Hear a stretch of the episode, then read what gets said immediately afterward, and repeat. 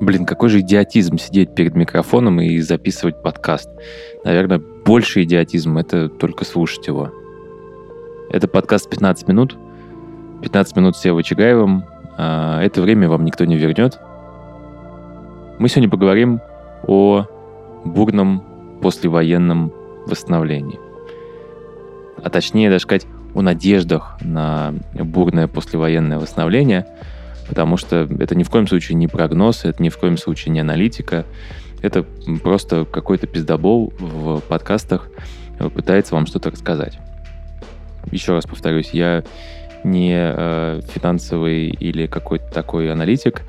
Э, очень надеюсь, что вас Господь тоже упас от э, такой участи, потому что, как мы знаем, смысл любого прогнозиста или смысл любого аналитика в том, чтобы дать 150 э, тысяч э, разных э, прогнозов, желательно разнонаправленных, желательно максимально сложно и абстрактно сформулированных.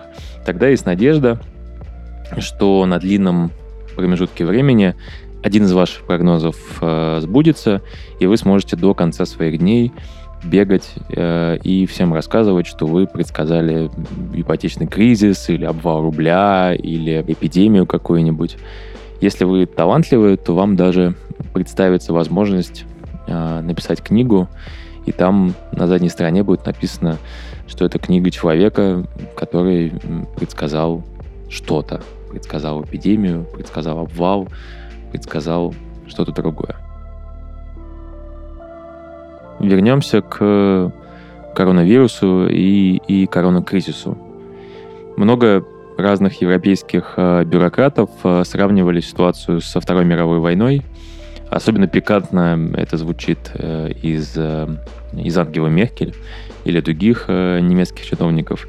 Я, в общем, тоже не остался в стороне и пошел смотреть, а что, собственно говоря, происходило после Второй мировой. Выяснилось, что после Второй мировой была прекрасная золотая эпоха золотая эра а, капитализма, когда все перло и росло абсолютно невероятными темпами. И, в общем, всеобщий угар продолжался 28 лет, до 1973 года, когда произошел первый нефтяной кризис. Как уже было сказано, экономисты и аналитики, они всегда умны э, задним числом, поэтому всегда интересно смотреть, что они говорили в моменте. Я почитал э, несколько э, американских экономистов, которые в конце войны, в 1944-1945 году, достаточно убедительно э, доказывали, что после, после войны наступит обратно Великая депрессия, потому что все военные производства будут свернуты, на родину вернется огромное количество молодых ребят, которые тут же будут уволены из армии и станут безработными, государственные расходы, государственные расходы снизятся, и, в общем, начнется такая вновь э, Великая депрессия. Случилось, э, случилось, мягко скажем, мягко, мягко скажем иначе, случилось чудо, э, случилось экономическое чудо более-менее везде на Западе, у которого много разных названий. Это и шведское экономическое чудо, и греческое, и итальянское, и чудо на реке Ханган, так называют э, экономический рост в Корее. Советский Союз тоже рос. Разодранные и разобранные страны вроде Германии, Италии, Японии тоже росли. И, в общем, та, та структура экономики, которая есть сейчас, это продукт того роста. Что мы имеем сейчас? Мы уже имеем достаточно дикую безработицу. В Америке порядка 14%. Я не особенно беспокоюсь про там, американскую безработицу, потому что знаю про нее один очень важный факт. В Америке нет социалистических законов о труде, как у нас или а, в Европе, например. Поэтому большинство американских работников можно уволить э, одним днем, выкинуть на мороз, без компенсации, без э, двойных всех этих окладов, как у нас. То есть просто как бы без предварительного уведомления по звонку. Что произошло в Америке? Кафе, бары, рестораны, казино, отели, все это закрыто. Соответственно, бизнес просто мгновенно э, сбрасывает все косты, которые связаны с, э, с работниками, ну, просто потому что бизнес может это сделать. Фактически бизнес не увольняет людей, а перекладывает их на плечи государства, чтобы люди могли пойти э, и получить пособие по безработице. Кстати, в Америке можно претендовать на пособие по безработице, даже если тебя отправили в неоплачиваемый отпуск. Что это означает с точки зрения того, как это все будет восстанавливаться? Это значит, что как только э, кафе, рестораны, бары и все прочее откроются, им тут же потребуются руки, им тут же потребуются люди обратно. Понятно, что откроются не все, понятно, что э, там часть откроется в каком-то сокращенном режиме. Понятно, что есть отрасли, которые в принципе будут очень э, долго восстанавливаться. Но в целом те картинки и гифки о том, что там вот за эту неделю в Америке появилось 6 миллионов новых безработных, они будут работать и в обратную э, сторону тоже. Рынок труда достаточно быстро всосет в себя э, много, много людей обратно, как только карантины будут сняты. Поэтому там по, по итогам э, третьего квартала мы можем получить уже качественно другие цифры. А четвертый квартал — это выборы президента. Есть надежда, что вторая волна, если она случится, она будет не такой истеричной, и поэтому по итогам года мы едва ли получим какую-то дикую безработицу. Так что я корона-оптимист. Мне кажется, что великое свойство коронакризиса еще и в том, что не возникает э, кризиса мотивации.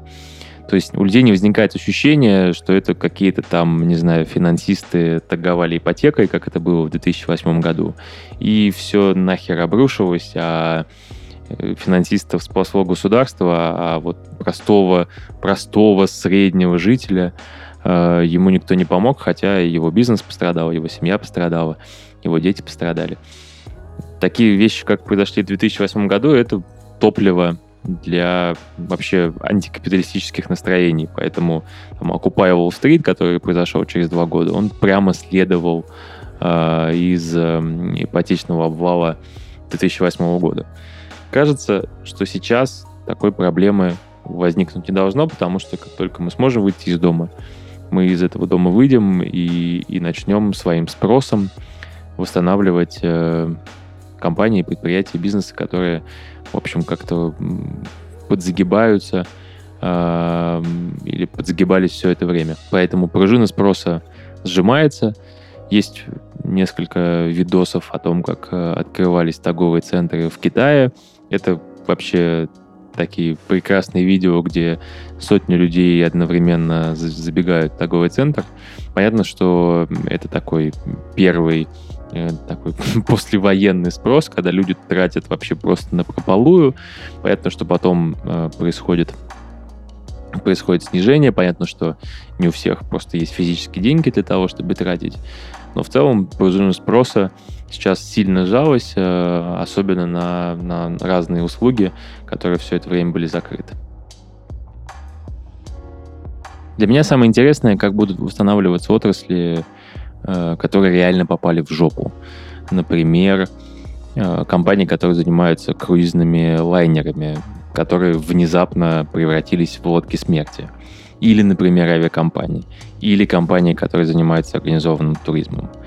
Забавно, что для большинства из этих отраслей жопа настала еще до, э, до вируса.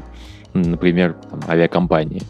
Вот в прошлом году, в мае, э, обанкротилась э, Air Berlin. Обанкротилась, хотя это была очень большая авиакомпания, у нее там была какая-то самая разветвленная сеть маршрутов в Европе, и, в общем, в середине года э, перед э, туристическим сезоном компания подала заявку на, на банкротство.